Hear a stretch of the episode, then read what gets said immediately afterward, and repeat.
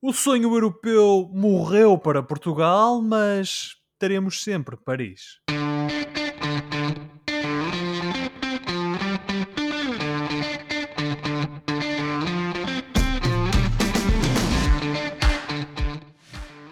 Bem-vindos à última emissão desta temporada dos Meninos de Ouro. Eu sou o Filipe Vieira, comigo estão o José Lopes e o João Pedro Oliveira, e estamos novamente reunidos para uma conversa transatlântica sobre futebol. Eu estou nos Estados Unidos, o Oliveira está no Reino Unido e o José está em Portugal. Nós tínhamos dito que ficaríamos no ar enquanto Portugal estivesse em prova no Euro 2020. Ora, isso desde domingo já não é verdade e, portanto, hoje vamos fazer uma espécie de balanço à presença de Portugal no europeu. João Pedro, boa noite. Uh, como, é que tu, como é que te sentes agora que sabes que não vais poder continuar a dizer aí em Inglaterra que Portugal é campeão da Europa? Olha, Filipe, boa noite. Uh, lambo as minhas feridas e consolo-me com o facto de sermos o único campeão europeu com uma, com uma duração de 5 anos. A Espanha foi 8 anos, mas foram dois títulos, tens razão. Portanto, com um título, fazer assim. Exato, foram exato. dois títulos. Muito bem, muito bem. Questões técnicas, gosto disso. E tu, José, também encontras o teu conforto em questões técnicas como essa? Não, Filipe, continuo assolado por uma tristeza profunda uh, que espero que passe com o tempo. Ainda tenho que fazer o meu luto pelo facto de termos saído, uh, a meu ver, de forma ingloriosa do europeu.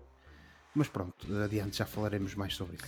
Já falaremos exatamente mais sobre isso, sobre a derrota de Portugal com a Bélgica e também sobre a participação portuguesa que salvou por uma vitória, um empate e duas derrotas uh, neste Euro 2020 jogado em 2021.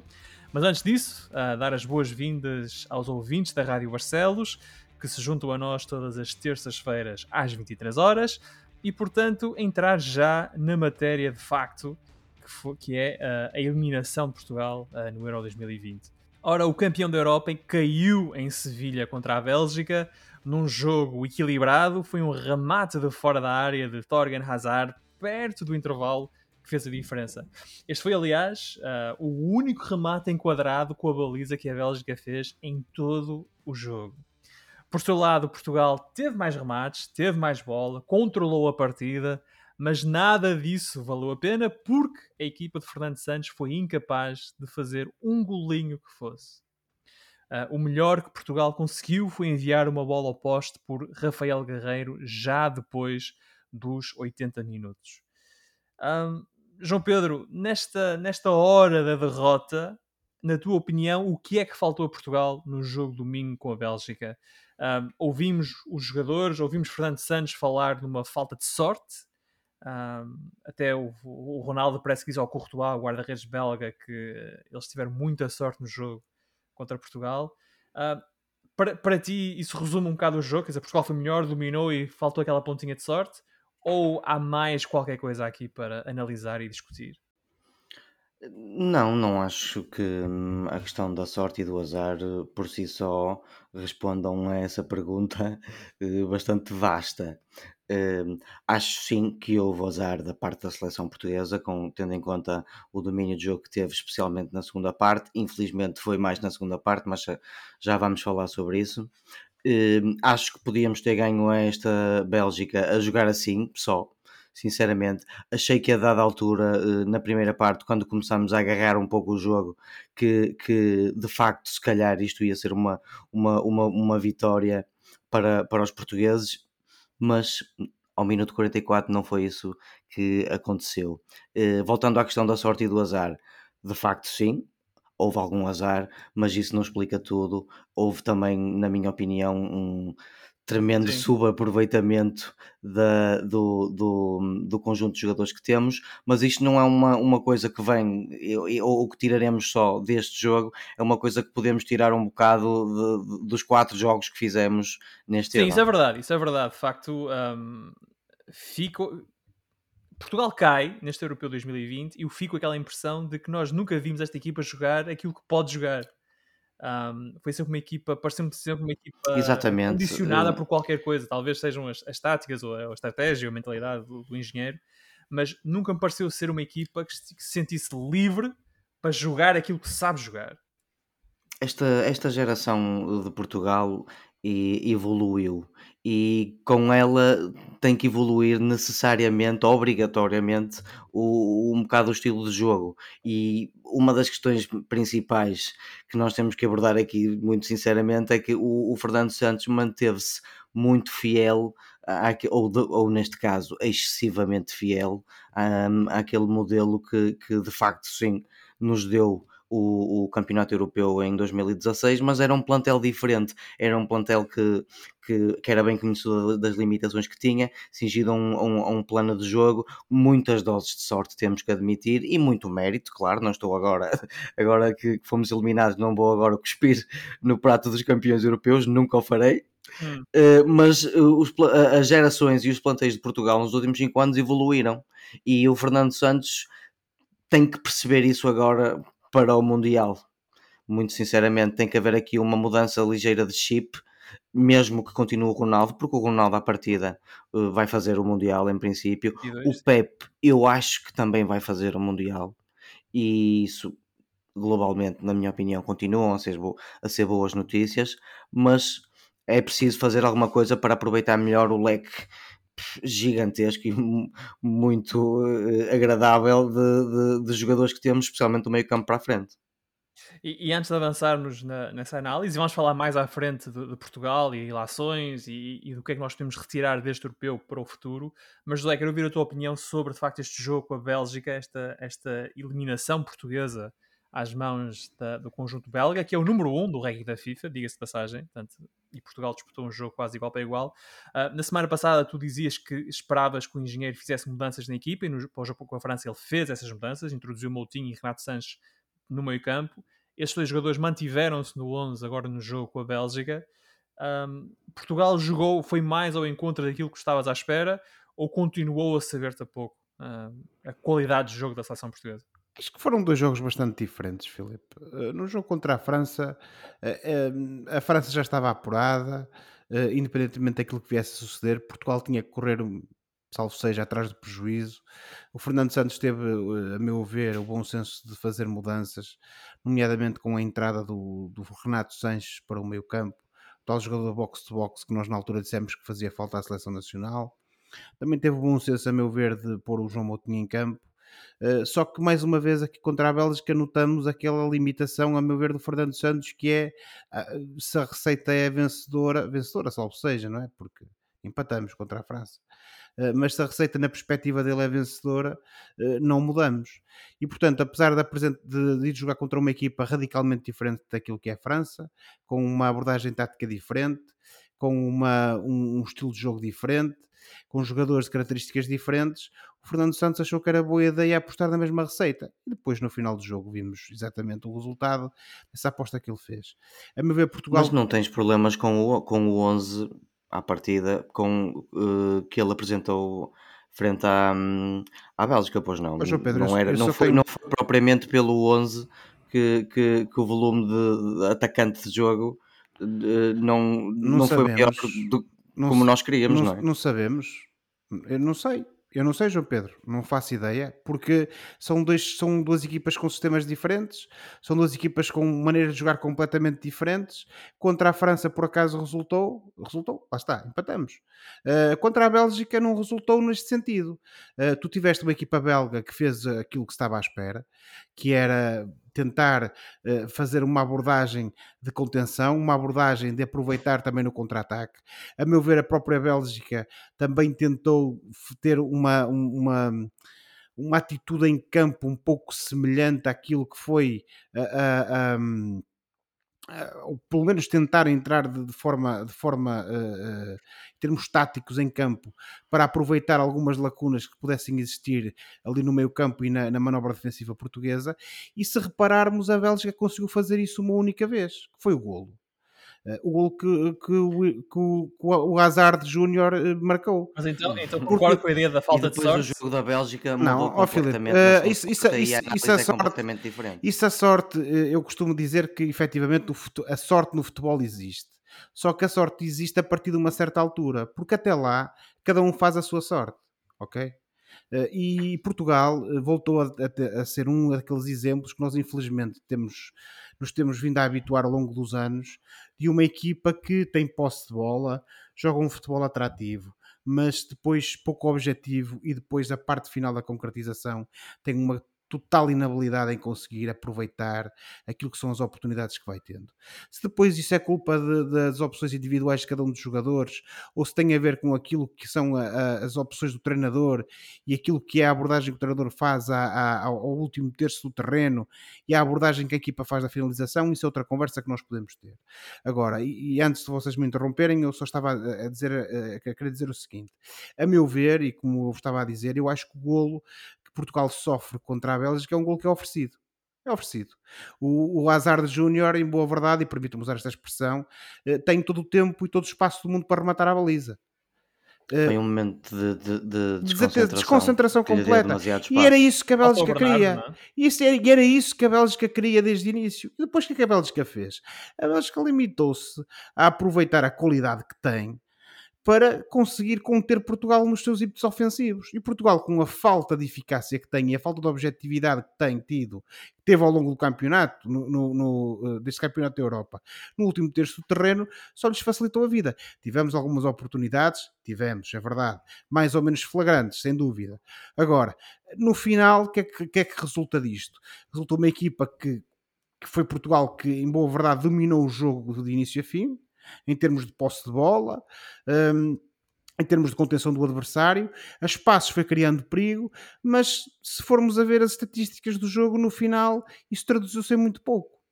E a Bélgica ganhou 1-0, mas também podia ter ganho mais, porque obviamente apanhando-se a ganhar, a, a ganhar uh, por 1-0 contra Portugal, e estando Portugal virado para, para, eh, para, para o ataque, teve outras oportunidades que felizmente não aconteceram, mas podiam ter acontecido e o resultado podia ter sido outro.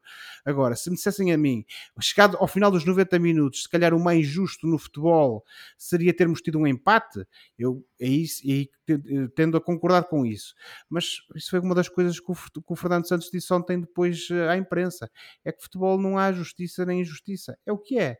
É no final, é aquilo que. A bola entra, entra, a bola não entra, entra, não, não entra, não entrou. uh, exatamente.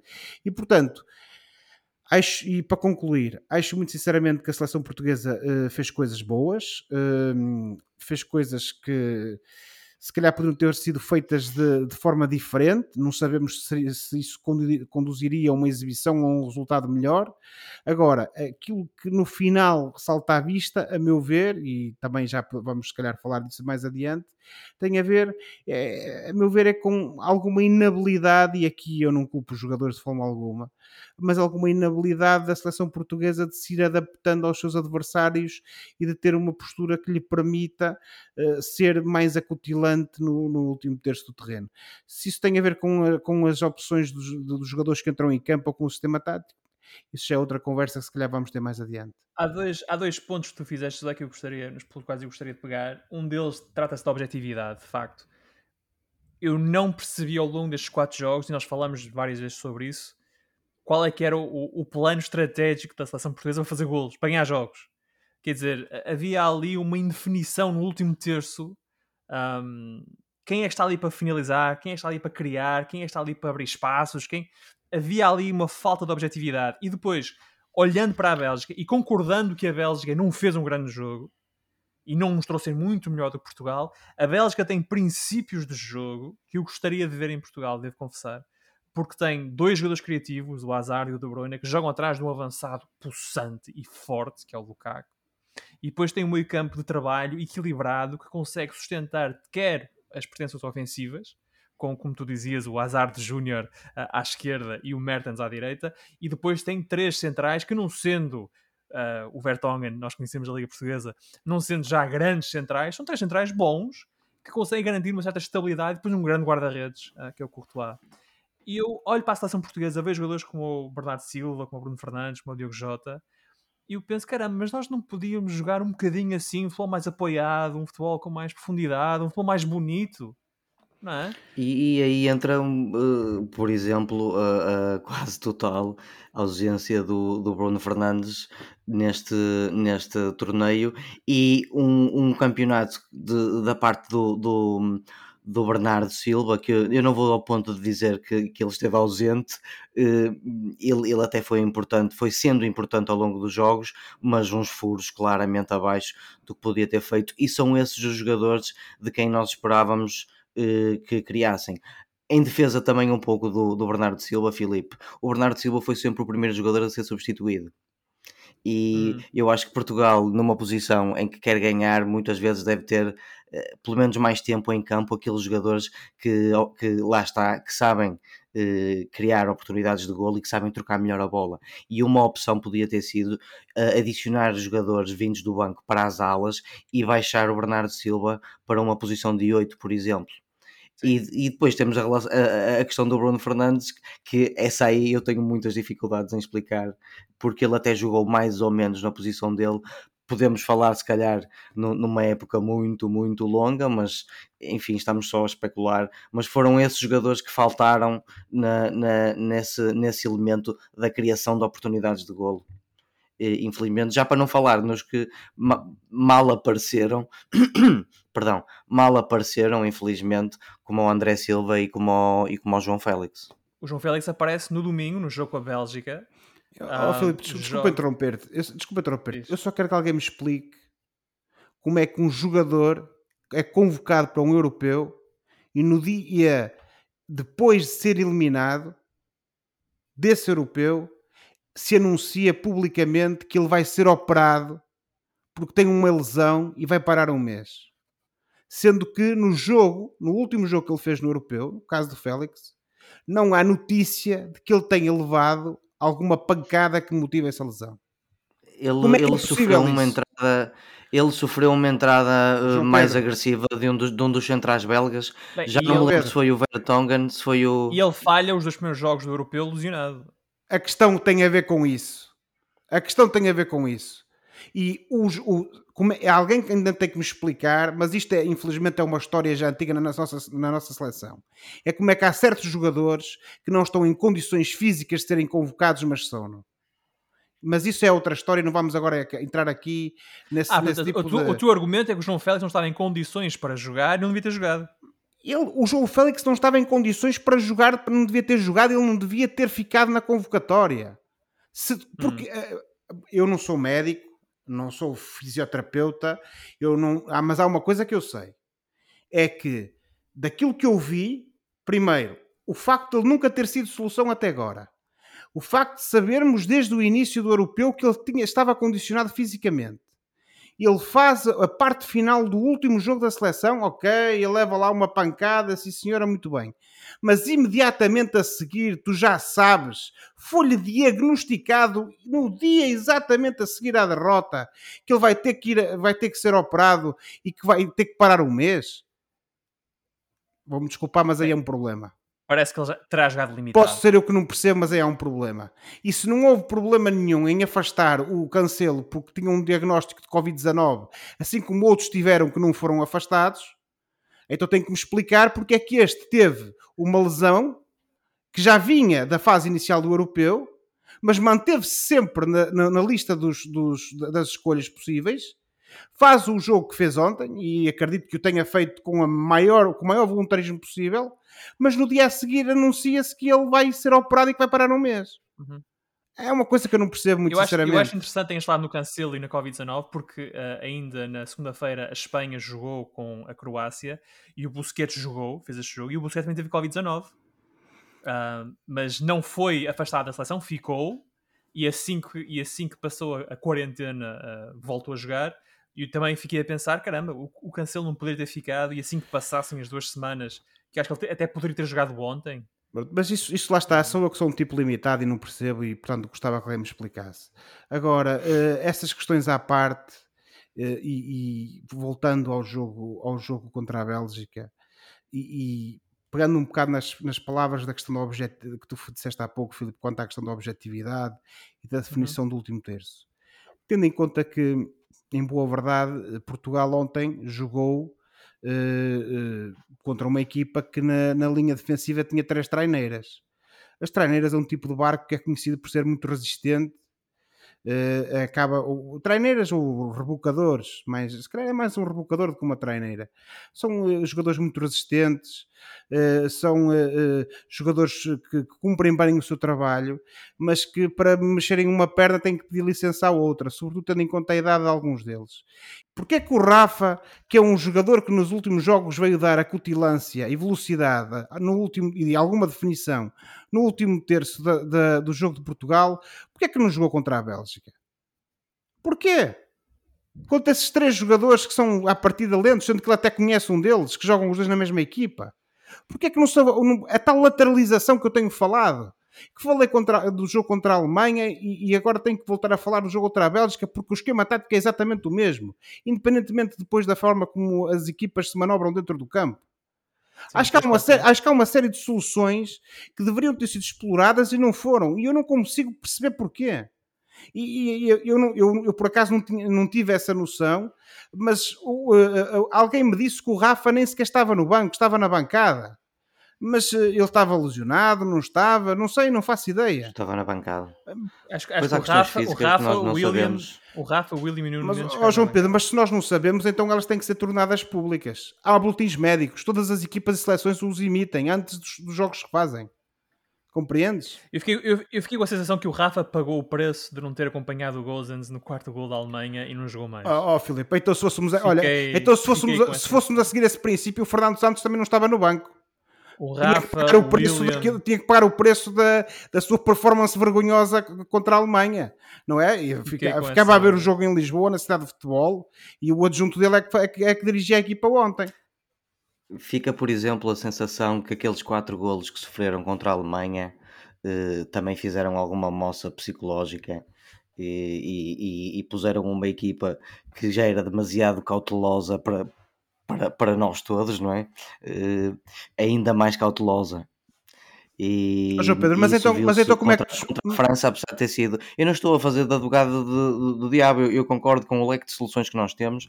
Nós devíamos ter tido um, um volume atacante e uma quantidade de, de remates e de, e de, mais do que isso, ocasiões de golo, perdão, muito superiores Portanto, eu não estou uh, sequer a, a, discordar, José. Certo. Porque, uh, precisamente pegando aí, Portugal domina o jogo, controla o jogo, mas não cria muitas não, oportunidades. Não, temos não. o Mato Guerreiro ao poste e depois temos meias oportunidades, que é aquilo que temos um, do Rubem um Dias. Cabeceamento muito, um cabeceamento muito perigoso no canto do Rubem Dias. Do Ruben. E depois... Temos, temos o único remate, uh, creio eu, que fizemos na primeira parte do Jota, Jota uh, que, que era uma ocasião que ele devia ter aproveitado melhor de facto, e, e, e, fora isso, de, de, facto, não, não temos mais nada. Nós ganhamos mais em, em, em domínio de bola, mas acabou por ser sempre na reação. Nós só, nós só pegámos verdadeiramente no jogo depois de sofrermos um golo na segunda parte foi a sensação com que eu fiquei. Foi uma equipa reativa, mais uma vez, a ver, a ver como é que a Bélgica estava a jogar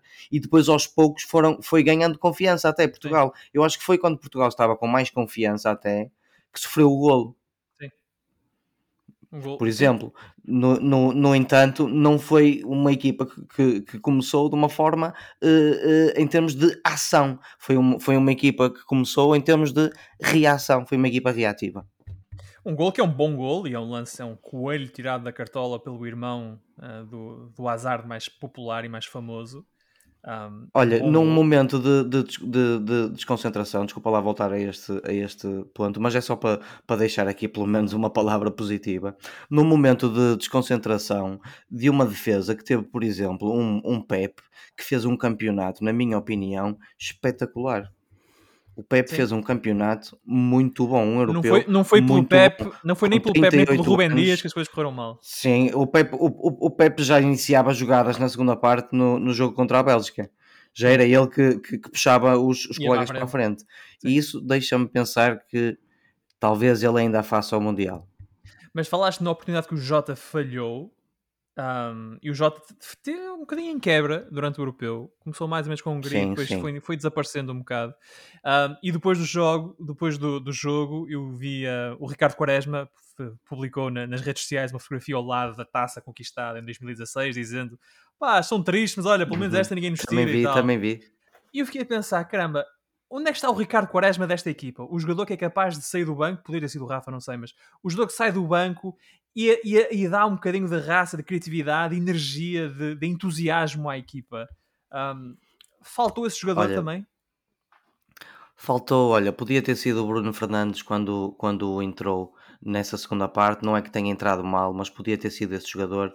Olha, podia e, e queríamos todos que tivesse sido o, o, o com certeza o, o, João Félix, mas seja por questões uh, físicas, seja porque eu acho que ele também precisa um pouco mais de, de, de maturidade e um, um pouco mais de força física. Ele precisa de ganhar, como se costuma dizer na nossa terra, eu acho que ele precisa de ganhar um pouco mais de cabedal. Uhum. Uh, mas uh, para voltar à tua pergunta, o João Félix podia ter sido esse, esse jogador. E como vocês afirmaram há bocadinho, o, o Rafa também podia ter sido esse jogador. E só para terminar, pela quantidade de golos que, que, que fez na Liga Alemã e também porque, especialmente vocês, falaram muito nele nos últimos tempos, o André Silva também podia ter sido esse jogador. José, ficaste com pena de não ver mais André Silva no Euro 2020? Eu, como vocês sabem, como eu tenho dito nos últimos programas, eh, é uma solução que eu defendia desde o início. Eh, acho que deveria ter sido aproveitado. Agora, eu também me parece que estamos aqui a, a evitar aquele que também é, a meu ver, o, usando uma expressão. Aquele cujo nome é, nós é, é, utilizando, utilizando uma expressão mais anglo-saxónica que é o elefante na sala, que ainda nenhum de nós falou. E, mas é, vamos falar dele já a seguir. É, porque esse, temos que falar nesse elefante quer do ponto de vista positivo, que é sempre grande, mas também do ponto de vista daquilo que pode ou não condicionar aquilo que é a, a seleção. Agora, só mesmo, só mesmo em, em, em, jeito de remate. Sim. Eu compreendo que vocês digam que faltam jogadores irreverentes e que falta ali o, o, o As, ali o, o Joga. Eu não digo, isso, eu não digo isso, eu não digo isso, eu acho que eles estão lá. Eu acho que Mas eles estão lá. É isso mesmo que eu tinha a dizer, João Pedro. Quer dizer, quando tu tens um Bruno Fernandes, tens o Bernardo Silva, tens o Rafa, tens o André Silva, tens o Diogo Jota, quer dizer, o Félix, e agora vamos fazer de conta que, que ele poderia estar. Quer dizer, vamos, vamos fazer como fez a Federação, vamos fazer de conta que ele tinha condições físicas para estar no Europeu. Uh, quer dizer. Uh, então, onde é que está? Até pode haver mais um outro jogador que eventualmente pudesse ser eh, selecionável. Mas com esses jogadores todos, quer dizer, o que é que faltou à seleção? Há aqui algum outro problema, tem de haver, a meu ver. Mas isso. Ora bem, eu penso, eu penso que estás a aludir ao, ao treinador e é uma boa uh, sequência para nós entrarmos no nosso próximo tópico do programa, já que ficou discutido e, disse, e dissecado uh, na sua totalidade o jogo entre Portugal e Bélgica, que a Bélgica venceu, passou e vai jogar agora com a Itália nos, nos uh, quartos de final do Europeu. Ora, com a derrota em Sevilha, o sonho da revalidação do título europeu morreu e temos agora sete anos de Fernando Santos à frente de Portugal uh, e a presença em quatro fases finais, e portanto dá para fazer uma espécie de um balanço uh, e, e, tirar algumas ilações a caminho do Mundial de 2022 no Qatar. Ora, Portugal foi campeão da Europa em 2016, venceu a Liga das Nações em 2019, são os grandes momentos uh, da Federação Portuguesa de Futebol, da Seleção Portuguesa e de Fernando Santos, mas quer no Mundial 2018, quer no Euro 2020, a Seleção Portuguesa ficou-se pelos oitavos de final. Também há uma participação na Taça das Confederações, em que Portugal ficou em terceiro lugar em 2017. Tanto quanto as vitórias, o que tem ficado desta, desta era de Fernando Santos é uma abordagem mais pragmática e uma, podemos chamar-lhe, uma evolução de Portugal, enquanto equipa que jogava bem, mas não ganhava, para uma equipa que não encanta, mas vai ganhando títulos. Uh, não parece que exista o risco de Fernando Santos perder o lugar até o Mundial de 2022, mas acho, mas acho que será interessante conversar sobre o legado do engenheiro na seleção, a sua marca. Uh, eu lembro-me, acho que vocês também se recordam, porque éramos, temos a mesma idade, uh, quando se falava em Portugal, falava-se no sexy football falavas naquele futebol bonito, agradável, interessante. Em 2000, é? em 2000, em 2000 especialmente. O Figo, o Rui Costa, o, o João, João Pinto, Pinto, o Nuno Gomes, a trocar a bola. Uh, era, era, um futebol bonito, estava sem a bola, não se ganhava, mas era um futebol agradável e bonito e, e, era uma questão de não se ganhavam títulos. Estás a olhar para mim, João Pedro, com uma cara. Não, não, não assustaste-me um bocado com, com. Há bocado assustaste-me um bocadinho, mas continua. Portugal ganhava títulos, mas ganhava, ganhava manchetes e depois ganhava memórias, que é exatamente isso. Quer dizer, eu lembro muito mais e muito melhor. A seleção de 2000 deixou uma marca de, de uma qualidade de jogo, de um perfume de futebol. E é algo que nós não temos agora. E portanto, vocês, vocês concordam com a ideia de que nós sacrificamos a qualidade, a beleza, a estética do nosso jogo, que é aquilo pelo qual nós somos conhecidos no futebol mundial, pela vitória, por troféus? Sem dúvida nenhuma, não há maneira de. Mas, de- ó, ó, João Pedro, de- deixa, de deixa, discordar. ó, João Pedro, deixa, deixa-me só te interromper já a partida. Mas de que vitórias é que estamos a falar? Eh, No europeu? Eh, Sim, ok. E, e, e chutando para canto a Liga das Nações, que pronto, é tipo a taça da Liga do- das competições europeias. Nós que somos campeões europeus, com que resultados? Ganhámos um jogo. Eu também adorei No ser campeão todo europeu. um jogo. E adorei a final. É um dos momentos altos da minha vida. Mas com que resultados? ganha. É, Com que é vitórias? que. com que golos, é marca- com que golos marcados? E isto é válido para o Euro 2016, como é válido para as competições a seguir. Essa é que é a minha questão e acho que é isso também tem que ser avaliado. E Nós, nós vamos ter todos uma dívida eterna de gratidão para com o Fernando Santos, que a bem ou a mal conseguiu fazer de nós campeões europeus. Mas e o resto? Que isso é que também temos que ver o que é que, é, o que é que nós queremos. Vamos deitar fora uma geração inteira de jogadores com uma qualidade tremenda, uma equipa que tem muito mais qualidade, a meu ver, do que aquela que ganhou o Europeu em 2016, só porque o engenheiro continua sempre com a sua abordagem cautelosa e excessivamente cautelosa quando se- acaba por ter tantas cautelas defensivas quando se joga contra a Andorra como quando joga contra a França. Essa é que é a questão, a meu ver. Mas desculpa lá ter-te interrompido.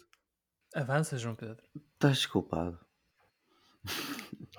Ah, eh, Estavas a perguntar se o legado Exato, era dizer, positivo O ou legado é negativo. positivo, é uma, é uma imagem, quer dizer, vale a pena nós dizermos que fomos campeões em 2016 quando aquilo que tivemos é quase como aquela história de vender a alma ao diabo, não é?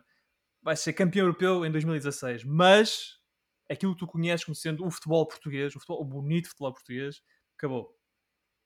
Vamos ser uma equipa pronto, pragmática. eu, eu eu eu não considero isso vender a alma ao diabo, porque eh, apesar de tudo, houve também alguma arte na maneira, naquela maneira menos, menos bonita, vamos dizer assim, eh, de, de ganhar um europeu. Nós nunca tínhamos ganho nenhum título eh, a nível de seleções na história do futebol. Portanto, o legado do Fernando Santos, só por causa disso, vai ser um legado necessariamente positivo.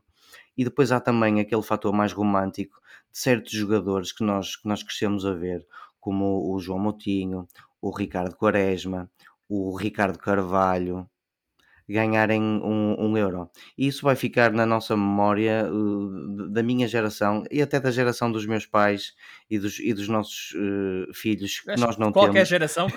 Alguns de nós não temos. Sim. Eh, eh, para sempre. E, e, portanto só por causa disso o, o Fernando Santos vai deixar uma marca de, de positiva e até de ternura espero eu eh, em todos nós. Considero sim olhando para o futuro que este é provavelmente o momento mais importante da estadia vamos chamar da estadia do Fernando Santos eh, enquanto selecionador eh, português. Porque hum, já se viu que uh, esta geração, como nós estamos fartos de dizer, é diferente. É uma geração que, inegavelmente, tem mais qualidade e que está, entre aspas, a pedir um futebol diferente. E esta vai ser, provavelmente, a grande ou a última, provavelmente a última, prova de fogo do, do Fernando Santos enquanto selecionador de, de Portugal e aí vai ser interessante ver como é que ele vai reagir e se de facto ele vai tentar adaptar melhor o, o, o futebol da seleção portuguesa ao estilo de jogadores que agora tem, que estão neste momento a chegar a uma boa idade para praticarem um futebol bem melhor do que praticam e para disputarem o próximo título de seleções. E acho que esse, esse tema traz-nos à, à conversa sobre o elefante na sala, digamos assim, aquele sobre o qual uh, temos de ter algum respeito e, e consideração. E que provavelmente ainda vai fazer o um Mundial. E vai Portanto... fazer o Mundial, com certeza. A falar do Cristiano Ronaldo. Portanto, eu fico com a impressão de que aos 36 anos, não é? que ele tem 36, um, 36. 36, ele continua a ser o jogador determinante desta seleção. Tudo é mais ou menos construído à volta de Ronaldo. Ele continua a ser o jogador mais desta equipa mas deve ser esse o papel de Cristiano Ronaldo aos 36 anos na seleção nacional? Ou seja, devemos continuar a montar a equipa em torno dele, mesmo uh, não sendo ele hoje o jogador determinante que era há, há dois ou três anos? Ou será que esta é a altura de dizer ao Ronaldo: tu nesta altura não és a figura, mas és uma figura importante, não és a, mas és uma figura importante, mas tens, temos de criar condições para o Bernardo, para o Bruno, para o Diogo Jota, para o João Félix, para o André Silva terem o seu espaço. E tu estavas a falar de qualidade de jogo, eu não consigo esquecer da qualificação na, Liga das Nações. Portugal venceu. Uh, o Ronaldo não fez essa qualificação, uh, por uma série de razões na altura. Ele não participou nessa qualificação. E Portugal até jogava um futebol agradável. Ganhou a Itália, esta Itália de Mancini. A última derrota oficial desta Itália de Mancini foi contra Portugal na Liga das Nações, na, na, no grupo. Um, e portanto, quer dizer. É verdade, não... isso, isso não... vai ser sempre uma questão que vai parar, pairar na cabeça de toda a gente. Mas continua, desculpa. Não, mas a questão aqui é esta: dizer, não está na hora de nós dizermos ao Ronaldo isto não é. Acho que nós fizemos, eu fiz esta pergunta há umas semanas atrás, quer dizer, já não é Ronaldo mais 10, quer dizer, o Ronaldo agora é um dos 11. Já nem estou a dizer pô-lo no banco, mas quer dizer. Não, é assim, um, um, um avançado que continua a ser letal como ele é, época após época, e ele neste momento não, não, não mostra intenções de parar, pelo menos na próxima época ou duas épocas, tem que ser aproveitado pela nossa seleção. Aí é que está o nosso grande, a nosso, o nosso grande desafio, a nossa uhum. grande montanha para, para trepar até chegarmos ao Mundial. E, e, e que já falámos sobre isso também para este Euro e não correu bem, que é como é que nós vamos continuar a, a poder aproveitar uh, as capacidades letais do Ronaldo, que é tudo aquilo que nós podemos aproveitar agora, mais, mais a liderança que ele, que ele tem em campo, pela idade que tem e pela experiência que tem, e ao mesmo tempo potenciar uh, uma seleção que eu acho que é homogeneamente uh, excelente que nós, que nós temos. E daí eu ter dito há bocado, esta vai ser a, a, a a grande prova de fogo e provavelmente a última prova de fogo do, do Fernando Santos enquanto selecionador. Do Fernando Santos e talvez até do Ronaldo enquanto jogador de seleção, e, que é o Mundial 2022. E, e, para responder, o que eu acho é que obviamente devemos continuar a aproveitar eh, as qualidades que, que o Cristiano Ronaldo ainda tem, e, mas que urge mesmo muito podermos utilizar eh, eh, o, eh, ou melhor, eh, potenciar o, o, o, tipo de jogadores que nós temos atualmente, porque eu vejo esta, esta recente eliminatória dos quartos de final, por exemplo, em que nós vimos uh, um 3, dois resultados de 3-3 eh, eh, em jogos abertos, equipas sem medo de, de. estou a falar, obviamente, da Croácia, da Espanha e da França e da, e da, da Suíça, Suíça, equipas sim. que não, não tiveram medo de arriscar, que fizeram as, as cinco substituições, inclusive eh, chegaram a fazer a sexta para o, para o extra time. no, no, no, primeiro jogo e penso, caramba, nós podíamos ter tido esta, esta coragem e portanto o desafio é esse, é, é, transportar aquilo que nós sabemos que podemos fazer para o Mundial, vai ser este o grande desafio do Fernando Santos, incluindo necessariamente o Cristiano Ronaldo, porque o Cristiano Ronaldo vai fazer um Mundial de certeza, e espero eu, espero eu, o Pep. Espero que ele esteja em condições em novembro de 2022 de disputar o Mundial. José, eu gosto desta ideia da coragem. Um, falta, é, falta coragem dentro da, da, seleção, dentro da federação, para sentar à mesa com o Ronaldo e dizer isto agora tem de ser um bocadinho diferente do que tem sido nos últimos 10, 15 anos? Eu não sei se falta coragem ou não, Filipe. Pode ser mesmo uma questão de opinião. Eles podem achar que estão a agir de, de forma correta. Agora, relativamente a este tema, a minha opinião é muito simples e eu já vos tenho uh, dito aquilo que eu penso. Uh, o Ronaldo continua a ser um grande jogador, continua a ser um líder em campo, continua a ser um, um, jogador muito perigoso e que impõe muito respeito às defesas adversárias, mas não pode, seja de que maneira for, condicionar, a meu ver, aquilo que, é, eh, que são as escolhas táticas e os processos da seleção. Eh, e, portanto, eh, se nós temos jogadores como, por exemplo, o Bernardo, o Bruno Fernandes ou outros que estão a ser desaproveitados pelaquilo que é a abordagem tática que o Fernando Santos acha que tem de ter para incluir o Ronaldo em campo uh, e dar-lhe uh, a liberdade que acha que o Ronaldo deve ter, então eu acho que aí é que tem que ser feita a tal alteração. Aí é que tem que, ser, tem que se chegar ao, ao, junto do Ronaldo e dizer assim: olha, Um, muito obrigado por tudo. Uh, nós queremos continuar a, a, contar contigo. Queremos que tu continues a ser uma, um dos titulares e um dos, dos, dos, dos trunfos desta equipa mas nós vamos ter que montar aqui uma equipa que, no fundo, demonstre e, e que nos permita ter um futebol com a qualidade condizente com aquilo que é um, a capacidade dos outros jogadores. E, portanto, nós achamos que o teu lugar deve ser aqui. Ou tu tens a capacidade e a vontade de tentar corresponder a esse desafio, Uh, ou então vamos ter que pensar duas vezes naquilo que é o teu papel na seleção. Porque se há uma coisa, a meu ver, que estes últimos jogos demonstraram, é que não obstante os gols que o Ronaldo marcou uh, e, aqui, e o perigo que ele criou, o certo é que, a meu ver, lá na frente e em termos de eficácia ofensiva, a solução que foi tentada pelo Fernando Santos, que foi pôr o Ronaldo lá na frente depois o Jota de um, de um lado e o Bernardo do outro, não resultou pura e simplesmente.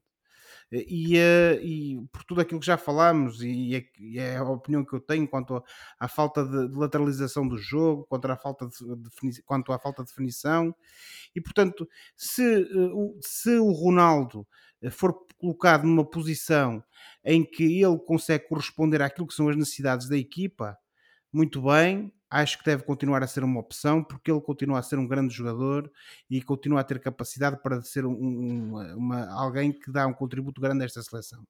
Se isso não puder acontecer, todos temos que chegar àquela altura em que temos de pensar se de facto vale a pena uh, continuar com essa aposta ou então uh, cada um vai à sua vida e amigos à mesma porque uh, nós não podemos estar a comprometer neste momento aquilo que é o, presente da seleção e eventualmente o futuro da seleção, só porque existe ali um jogador que de facto continua a ter muitos predicados, mas que já está numa condição em que já não permite à seleção, e não sei se alguma vez permitiu, mas isso depois são, questões, são hum. outras questões, um, que de, de, ser no fundo o centro e de ser eh, o, o, o, o, o jogador mais preponderante para quem toda a gente tem de jogar. Eh, e essa opção tem que ser tomada. E enquanto não se tomar essa opção, a meu ver, eu acho que Portugal só sai prejudicado por isso. Porque, e só para concluir, na cena daquilo que eu vos referi há pouco, acho que um dos problemas, e lá está, daí eu ter sido sempre um adepto de, de, uma, de, uma, de uma solução diferente para o último terço do terreno, ao longo deste europeu, acho muito sinceramente que esta solução que o Fernando Santos eh, foi tentando um, ehm, ao longo do, do Euro relativamente ao Ronaldo lá na frente não resulta e só prejudica a equipa. O Ronaldo que uh, eu fico também um bocado com essa impressão que não pode ser um novo, tipo, o novo clássico jogador da área. Uh, ele não é esse jogador, quer dizer, ele tem sempre a tentação de, nunca de ir para a foi. esquerda, vai ele para a nunca foi esse jogador. Mas ao mesmo tempo ele já não tem o drible que tinha antes, já não tem a capacidade de, de, de se desvencilhar de adversários como tinha antes. E portanto fica um bocado aquela questão de como é que esta equipa pode jogar, potenciando o Ronaldo no meio e sabendo que o Fernando Santos não tem o benefício de trabalhar com os jogadores diariamente, portanto só os recebe 3 em 3 meses por aí, um, como é que é possível enquadrar estes jogadores que vêm de rotinas de clubes diferentes e depois trazê-los para a seleção e criar condições para que eles possam florescer uh, no ambiente da seleção. Eu, eu, estava a ver o jogo e pensava, eu lembro do Fernando Santos, era o homem do losango, quer no Sporting, quer no Benfica, Uh, não me recordo bem no Porto, mas no Sporting e no Benfica ele jogava com o Losango.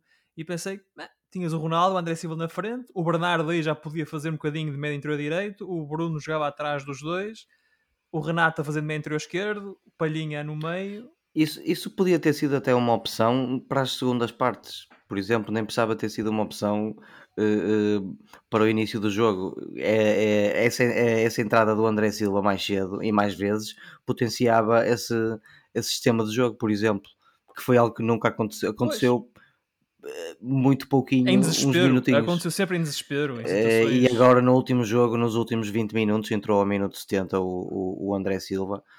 De facto, em substituições, não se pode falar, apontar muito ao Fernando Santos nesse jogo, mas é, o, o, a forma de jogar já lá estava. É, e, e voltamos sempre à mesma, à mesma questão, né? parece-me que é esta equipa tem de jogar mais, estes jogadores jogam mais do que isto e, portanto, fica um bocado. É, eu sinto-me triste e está a aguentar isto uh, durante o jogo com a Bélgica, com algumas pessoas estavam, com quem eu estava a ver o jogo.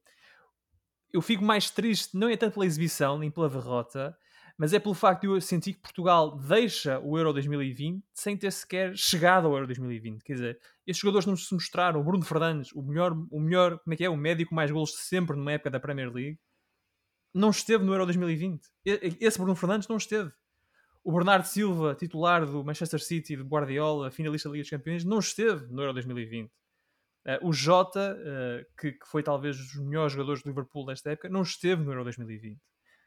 E, e, e, fico com pena de ver esta equipa afastada, esta equipa eliminada da prova tão, de uma forma tão cedo, sem ter de facto tentado chegar lá. Sem ter de facto tido, como tu disseste há bocado, João Pedro, a coragem de encontrar formas de vencer os jogos e de chegar mais longe.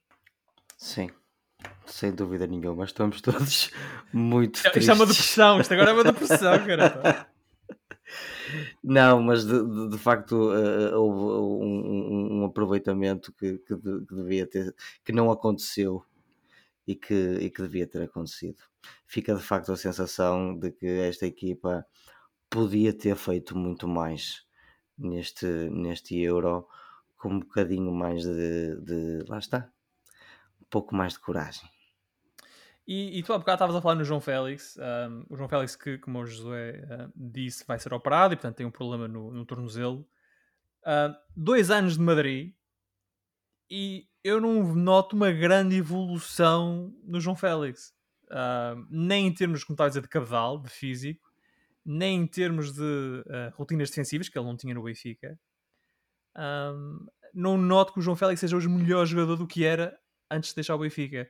E, e fazendo um paralelismo com o Renato Sanches, que em 2016 explodiu, foi titular da seleção e depois chegou ao Bayern Munique e, e perdeu-se um bocado e agora reencontrou-se no Lille. José, a minha pergunta para ti é: o João Félix precisa do seu Lille? Quer dizer, precisa de sair do Atlético e encontrar um outro ambiente ou um outro treinador para sentir mais querido e mais uh, desejado?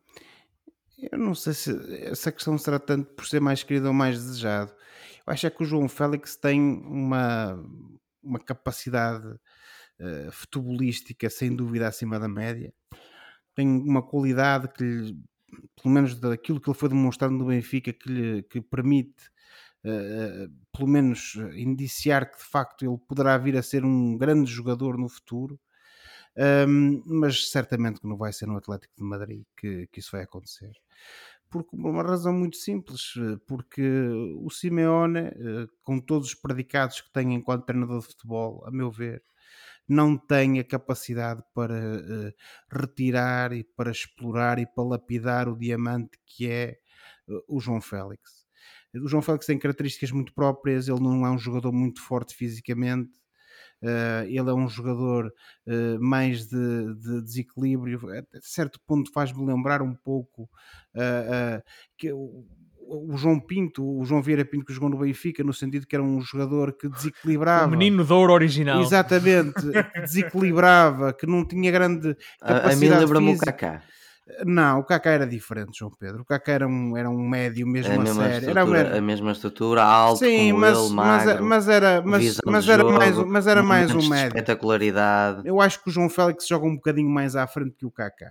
Sei, e, e, agora ligeiramente, ligeiramente mas, mas e, vejo muito é um jogador com outra capacidade também de jogar mais a descair nas alas, mas pronto, agora também não vamos estar aqui a explorar o João Pedro porque o João Pedro, perdão, não vamos estar aqui a explorar o João Félix porque não é, também não é o fito da, da pergunta. Também não exploras o João Pedro. Não. E o João Pedro vocês já exploram todas as semanas. Eh, salve seja. Um, mas isto para dizer o quê? Acho que o, o Félix precisa de encontrar um outro clube um outro treinador, uma outra realidade em que ele possa ter alguém que de facto aproveite a qualidade que ele tem, porque não vai ser uh, uh, com o Simeone, a meu ver, que ele vai ter essa oportunidade. Uh, no caso do, e se quisermos fazer esse paralelismo com o Renato Sanches, eventualmente poderá acontecer. Se calhar a Liga Alemã não foi o melhor destino para ele, se calhar ele, vai, ele vem parar ao, ao, ao Bayern numa altura e ele também era muito jovem naquela época. Uhum. E portanto as e coisas. no Swansea depois foi ainda mais complicado, Sim, no meio mas de isso- Minhures, no país de Gales. Sim, isso não. eh, eh, E reparem no seguinte: eu dou-vos um exemplo que agora não tem nada a ver, mas que às vezes também faz muita diferença. Vejam o caso do Weigl no- nesta última época miserável do Benfica. Foi um dos poucos jogadores que sobressaiu. A meu ver, uma das coisas que contribuiu para isso foi o facto de ter um compatriota no plantel, que é o Val Schmidt. Porque às vezes isso faz a diferença.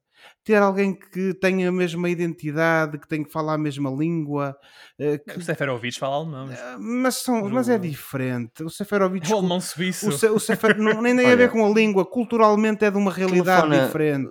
se- Não, arranja aí o número de telefone do Bruno do, do Bruno Lage e pergunta-lhe se não quer um, um jovem forte e dinâmico para o Wolverhampton, Quem? O João Félix? como o Renato Sanches neste caso. não, por isso, por amor de É Deus. João O, o, o, o, João Félix para o Wolverhampton é a mesma coisa que voltar às distritais, João Pedro. O João Félix é um jogador de topo. Hum, não é para uma equipa de meio da tabela em Inglaterra.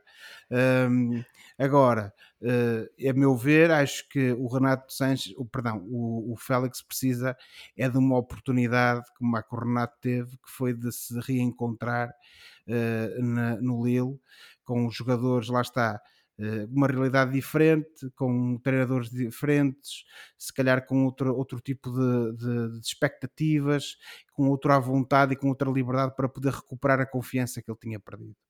E o Uhum. Félix provavelmente precisa disso. Agora, é uma pena, a meu ver, se perdermos esse jogador que tem um talento enorme, que acho que tem, eh, e que infelizmente foi parar um clube que não tem nada a ver com ele. O Félix, que, embora não tenha tido dois anos particularmente entusiasmantes em Madrid, continua com uma cotação em alta e ainda há recentemente em, em- na imprensa dizia-se que o Manchester City tinha abordado o Atlético Madrid para fazer uma espécie de uma troca de português por português, o Bernardo Silva pelo João Félix, o que indica que o Guardiola vê qualquer coisa no João Félix. João Pedro, achas que o Félix Sim, sente e, e, e, o- e o, o- e o que indica o que indica isso também é que o Atlético Madrid disse que não. e portanto não é só o Guardiola que vê, não é? O Atlético Madrid quer potenciar, já que pagou tanto por ele, não é? Quer potenciar o João Félix, isso é natural. é, é- é- eu acho incrível e acho muito curioso de facto que eh, se diga sempre que o Simeone não é o treinador ideal para o João Félix, mas pelo menos publicamente o Simeone só tem elogios para o João Félix e diz que nós ainda não vimos o verdadeiro João Félix. Olha, eh, meus amigos, fiquemos-nos pelo, pelo Pep, fiquemos-nos pelo Renato Sanches e fiquemos, e, e não sei se vocês vão concordar comigo ou não, vamos ficar pelo Palhinha também. Aqui é como os três jogadores top do- da seleção. Sim, senhor. E creio E- que também não quero ser injusto com o, com o, o Ruben Dias, que não esteve assim tão mal. Também, também globalmente, eu creio que ele também fez um, um bom europeu, podemos dizer isso. Eh, embora uns furos abaixo do Pepe, sim, que foi um autêntico monstro Jogou muito na bem. defesa. O Pepe já E- tinha e eu feito uma grande muito época da maneira como, como o Palhinha entrou nos últimos dois jogos, gostei Sim. muito. Já o apreciava no, no- na última época que ele fez no Braga, que achei que foi um dos melhores jogadores, se não o melhor desse ano no Braga, e mais ainda o, o apreciei, infelizmente com outras cores, no, no, No no Sporting. Este ano que passou. Portanto, fiquei muito bem impressionado com o Palhinha também. Já temos então os jogadores que se destacam pelo João Pedro. Eu também acho que o Renato Sanches, eu vou mais para o Renato Sanches, acho que foi o, o- o jogador de- mais de Portugal neste Euro 2020. José, qual foi o teu jogador de entre a tristeza que foi esta participação portuguesa no Euro 2020? Qual é o jogador português que tu destacas? Não, acho que não há outra alternativa a não ser destacar o Renato Sanches pelo impacto imediato que teve sempre que entrou em campo ah, e, ah, e- e pela, pela dinâmica que deu ao jogo da seleção sempre que foi uma escolha do, do Fernando Santos. Permite-me só aqui acrescentar uma coisa em relação ao João Pedro. O Ruben Sim. Dias, João Pedro não é uma nota de rodapé neste europeu. A meu ver, o Ruben Dias aqui veio confirmar aquilo que já sabíamos da época fantástica que fez em Inglaterra que é um central neste momento, a meu ver, de classe mundial.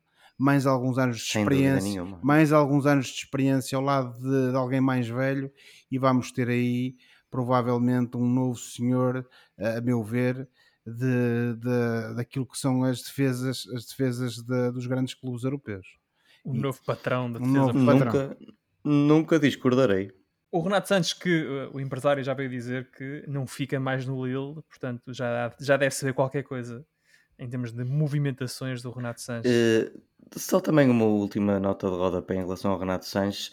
Uh, só tenho pena de estarmos a, a, a elogiar o, o, o, Renato Sanches numa circunstância em que, infelizmente, ele foi substituir um jogador que dava algo à seleção e que não estava a dar, e que o próprio Renato Sanches não é tão bom como ele a fazê-lo, que é eu estou a falar de oportunidades de golo e estou hum. a falar do Bruno Fernandes.